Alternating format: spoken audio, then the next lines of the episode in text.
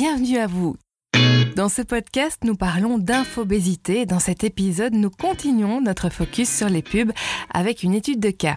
Je suis Eftopie, merci d'embarquer avec moi dans ce podcast qui questionne et nous fait voyager dans les évidences de l'ordinaire. La pub nous est souvent imposée comme condition pour pouvoir regarder des programmes ou écouter de la musique gratuitement. Ou elle nous est imposée tout court, par exemple dans l'espace public, ou encore dans certains cinémas où on paye et pourtant on doit quand même subir la pub. La question est, est-ce que les publicitaires peuvent faire ce qu'ils veulent et qui contrôle? Alors j'ai un scoop, vous n'étiez peut-être pas au courant, mais c'est vous. Oui, c'est vous, moi, des associations, des institutions. D'ailleurs, la majorité des plaintes contre les pubs déposées en Belgique viennent de citoyens ou de citoyennes. Bien sûr, je ne parle pas ici des choses très réglementées comme la publicité pour l'alcool ou les médicaments, etc. Mais de tout ce qui est montré ou dit dans toutes les autres pubs.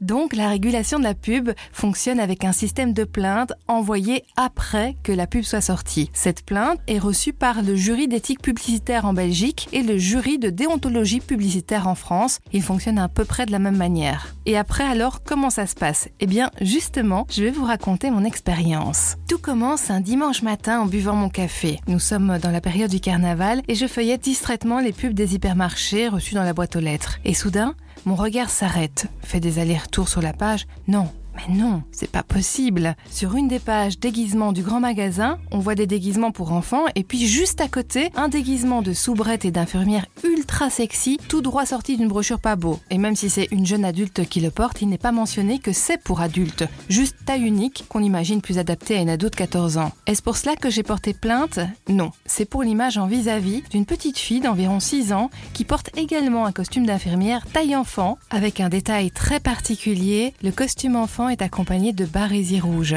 Ce qui pose cette question, euh, c'est le déguisement de quelle infirmière en fait pour cet enfant? Celle qui fait le métier d'infirmière ou l'objet de fantasme Ce prospectus était tout public, distribué en toute boîte et donc susceptible de passer dans les mains de nombreux enfants quand on se bat contre les stéréotypes de genre qui enferment les femmes et les hommes dans des rôles stéréotypés, eh bien ce genre d'image, ça choque. Je n'ai pas porté plainte en mon nom propre, mais au nom de l'organisation de jeunesse pour laquelle je travaillais, L'attitude Jeune. C'est une association qui propose des services de vacances, des formations, mais qui défend aussi le droit des jeunes, notamment sur ces domaines d'expertise. Et dans ces objets d'expertise, il y avait notamment les stéréotypes de genre, donc qui questionnent les rôles attribués socialement aux femmes et aux hommes, mais aussi l'hypersexualisation. C'est donc souvent plus facile pour étayer une plainte quand on a toutes les études et que le sujet est maîtrisé par l'équipe, ce qui était mon cas. Je vous mets d'ailleurs euh, le guide repère hypersexualisation en lien qui vous donne des pistes si vous gérez des groupes de jeunes et êtes confronté à ce problème.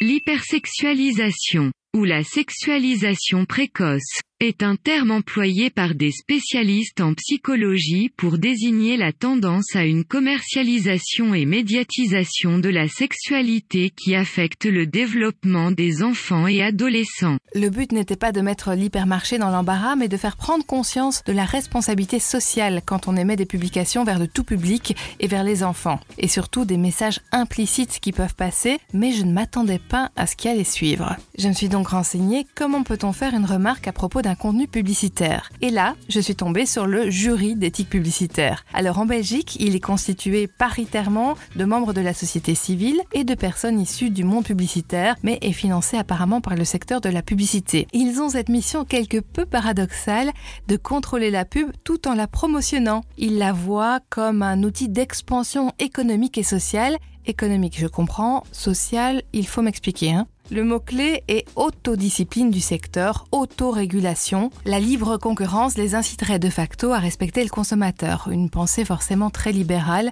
Beaucoup les accusent donc d'une certaine clémence dans l'interprétation des normes. Deux problèmes et pas des moindres. Les plaintes arrivent après la diffusion de la pub, forcément, et les campagnes sont souvent très courtes, donc même en cas d'avis négatif, la campagne est terminée, on ne sait plus rien faire. Et surtout, aucun de ces deux organismes n'a le moindre pouvoir coercitif. Ils demandent de modifier la publicité incriminée ou d'arrêter la diffusion, mais c'est tout. C'est malgré tout relativement bien suivi, mais cela arrive aussi que l'annonceur refuse tout simplement de changer quoi que ce soit. Et là, le jury d'éthique publicitaire peut demander aux médias d'arrêter la diffusion de la publicité, mais en gros, euh, c'est un peu tout ce qui se passe. Ça fait pas très peur. En France, apparemment, il faudrait quand même l'accord en amont pour diffuser une pub à la télé, mais pour tout le reste, réseaux sociaux, flyers, radio, il ne faut rien apparemment. Bref, sachant tout ça, déposer plainte doit se faire vraiment très sérieusement. Il faut donc lire les codes de régulation des publicités et pointer les manquements aux articles du code. Par rapport donc à ce règlement, il faut vraiment y aller point par point en étayant avec des études, des observations de la publicité, des faits. C'est fastidieux, juridique, mais il me semblait que c'était la seule façon d'avoir gain de cause. Et c'est ce que nous avons fait. Il y avait des manquements très juridiques, comme le fait qu'il faut séparer les contenus pour adultes et pour enfants, et la possibilité aussi de remettre en cause une responsabilité sociale au vu bah, de l'hypersexualisation et des stéréotypes de genre présents sur la page. Il y a peu de chances d'avoir gain de cause, 70% des plaintes sont classées sans suite, mais là, nous avons gagné. Vous êtes peut-être curieux de connaître les arguments des annonceurs de l'équipe publicitaire qui a réalisé cette annonce. Il y avait deux arguments. Tout d'abord, les photos fournies sont celles qui sont fournies par les fournisseurs, il n'y en a pas d'autres. Et puis, il y a beaucoup de femmes dans l'équipe qui ne voient pas quel est le problème. Malheureusement, les femmes aussi sont baignées dans ce système et elles reproduisent parfois sans le vouloir des stéréotypes de genre ou ne voient pas l'hypersexualisation ou quand elles la voient, veulent garder leur job ou pas passer pour une chiante. Dans ce cas, je pense vraiment que les annonceurs n'ont pas vu le problème. Ils ont vite juxtaposé les photos reçues et hop, à l'impression. Ils vendent et ne sont souvent ni formés aux stéréotypes de genre, ni à l'hypersexualisation et ne font pas du social. Au final, on peut dire que ça n'a pas servi à grand chose. Le tout de boîte était déjà distribué. Il a une durée de vie de 15 jours, à peu près le temps en fait qu'il faut pour recevoir l'avis du jury d'éthique publicitaire. Mais à ma grande surprise, cela a fait un tollé médiatique. Des articles sont parus dans de nombreux grands médias et j'ai reçu énormément d'insultes et aussi quelques soutiens. Franchement, c'était vraiment compliqué à gérer à l'époque. Dur sur le moment, mais l'année suivante, en ouvrant les pubs pour le carnaval du même hypermarché, j'ai vu qu'un effort avait été fait. C'est bête, c'est petit, mais ça m'a fait plaisir. Juste ça en moins dans l'hypersexualisation omniprésente et les stéréotypes de genre. Donc dans ce cas-ci, le JEP a juste demandé de modifier ou de retirer une pub presque terminée, mais oui, il y a eu un impact grâce aux médias qui ont relayé l'info. Cela a permis à beaucoup de personnes de discuter autour de ce sujet, de confronter leur avis, de sensibiliser aussi le grand public à l'impact de l'hypersexualisation dans les pubs, et ça, c'est plutôt positif. Voilà donc pour cette expérience, oui, on peut agir et oui, ça sert à quelque chose, même de manière détournée. Par contre, d'autres plaintes adressées au jury d'éthique publicitaire, qui étaient pour moi justifiées, ont été classées sans suite. C'est le cas, par exemple, pour cette pub Lidl parue en 2017. Ça coûte cher, les femmes délicieuses, hein Elles veulent de belles sacoches, elles aiment aller au restaurant. Tous les week-ends Ou comme chez Gérard, par exemple, qui coûte bonbon, mais elles veulent aussi partir en week-end. Tous les week-ends Et pas en Ardennes, oh non Alors, vous voulez toujours vous payer une femme délicieuse? Et si oui, Lidl a pour vous du cola qui va vous laisser assez d'argent pour l'entretenir. C'est énorme, non?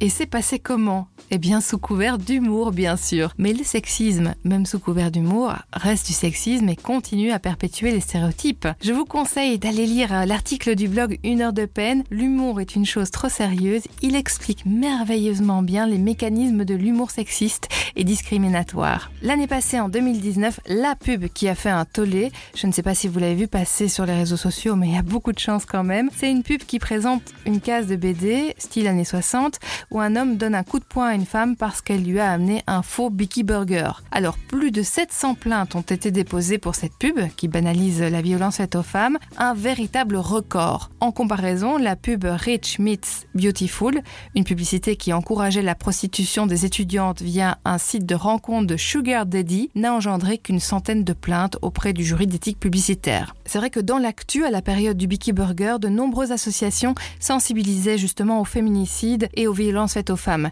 Cette mobilisation contre la pub montre que cela marchait, ce qui est bien. Comme la pub provenait d'une société aux Pays-Bas, eh bien le jury d'éthique publicitaire ne pouvait rien faire, il n'était pas compétent. C'est au final l'annonceur de son propre chef qui a décidé de la retirer. Mais cette histoire a une morale assez cynique. Était-ce un bad buzz orchestré? Quel impact peut avoir un bad buzz sur une entreprise? Berger et Hall sont des références en la matière et ils ont étudié la question en 2010. Voici les deux grands enseignements de cette étude pour un produit connu par le grand public, une mauvaise publicité a un effet négatif. Ce serait le cas par exemple pour euh, McDo ou Coca-Cola. Mais lorsque le produit est inconnu, une pub bonne ou mauvaise augmente la notoriété et donc la probabilité d'achat. Et donc, avec le bad buzz, Bicky Burger fait de la pub pas chère avec un effet plus positif que négatif. Waouh, ça c'est embêtant. Qu'est-ce qu'on fait? On ne dit rien et on laisse le sexisme se perpétuer, ou on dénonce et on fait le jeu de l'annonceur. Ou on pourrait demander également d'avoir euh, des sanctions autres que symboliques quand les publicitaires jouent à ce jeu-là. Pour info, le ministère de l'économie peut aussi recevoir des plaintes pour euh, pratiques publicitaires trompeuses ou agressives et des plaintes peuvent aussi être envoyées au CSA. Si vous avez un petit peu le temps, je vous conseille d'aller visiter le site du jury d'éthique publicitaire. J'ai trouvé le rapport d'activité 2017, c'est le plus récent, les autres ne sont pas en ligne apparemment. Alors 418 plaintes ont été déposées cette année-là, ce qui a créé 189 dossiers, donc parfois plusieurs plaintes pour la même pub et des plaintes pour lesquelles le JEP n'est pas compétent pour les emballages par exemple. Sur ce site, c'est intéressant et même parfois étonnant de découvrir les plaintes qui ont été déposées. Un citoyen a par exemple attaqué Carrefour pour la campagne Act for Food. Je me suis dit que ça allait remettre en cause le côté euh, un peu greenwashing ou valeur washing, mais quelle ne fut pas ma surprise en me rendant compte qu'il les accusait pour ceci. Le saumon filière qualité Carrefour était le sans traitement antibiotique et il a une alimentation adaptée sans OGM. Donc c'est mieux pour lui.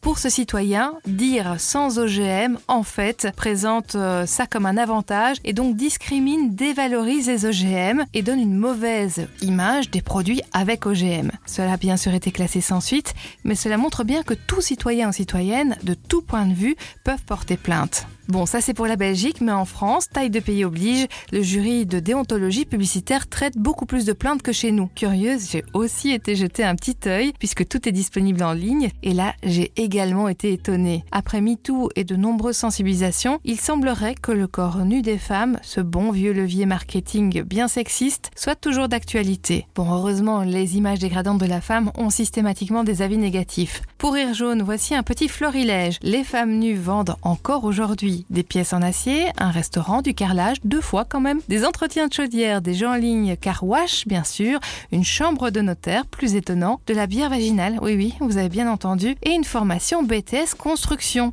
Alors, une femme sur l'affiche pour ouvrir les métiers du bâtiment aux femmes, c'est super. Mais la mettre à poil avec de la boue sur le corps et un casque, comment dire? Cela donne une idée un peu bizarre de l'accueil qu'on risque d'avoir en choisissant cette filière. Et même si ce n'est pas intentionnel, l'effet est là. Pour le coup, j'ai remarqué qu'il y avait beaucoup de petites ou moyennes entreprises qui utilisent encore ce procédé de la femme objet, qui réveille le désir avec l'espoir de voir ce désir transmis à l'objet à côté. Parfois, c'est un peu bizarre. Une cloche à fromage, une chambre de notaire, un entretien de chaudière, le désir.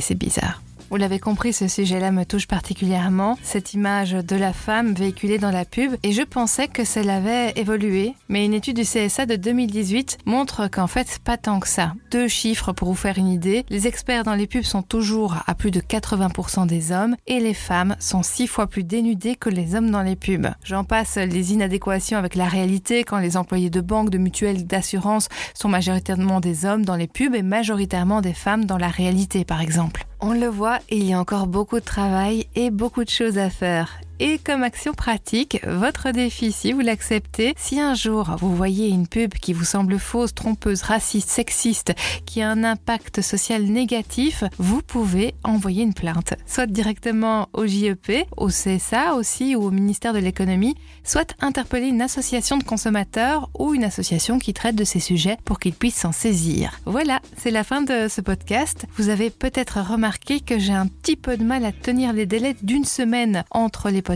C'est en fait un peu court pour préparer tout ça. J'ai donc euh, décidé de m'en tenir à deux par mois. Je vous remercie en tout cas de me suivre. N'hésitez pas à vous abonner sur ma page Facebook Eve Topi pour découvrir les coulisses de ces podcasts et participer à leur réalisation. Merci à vous. À très bientôt. Au revoir.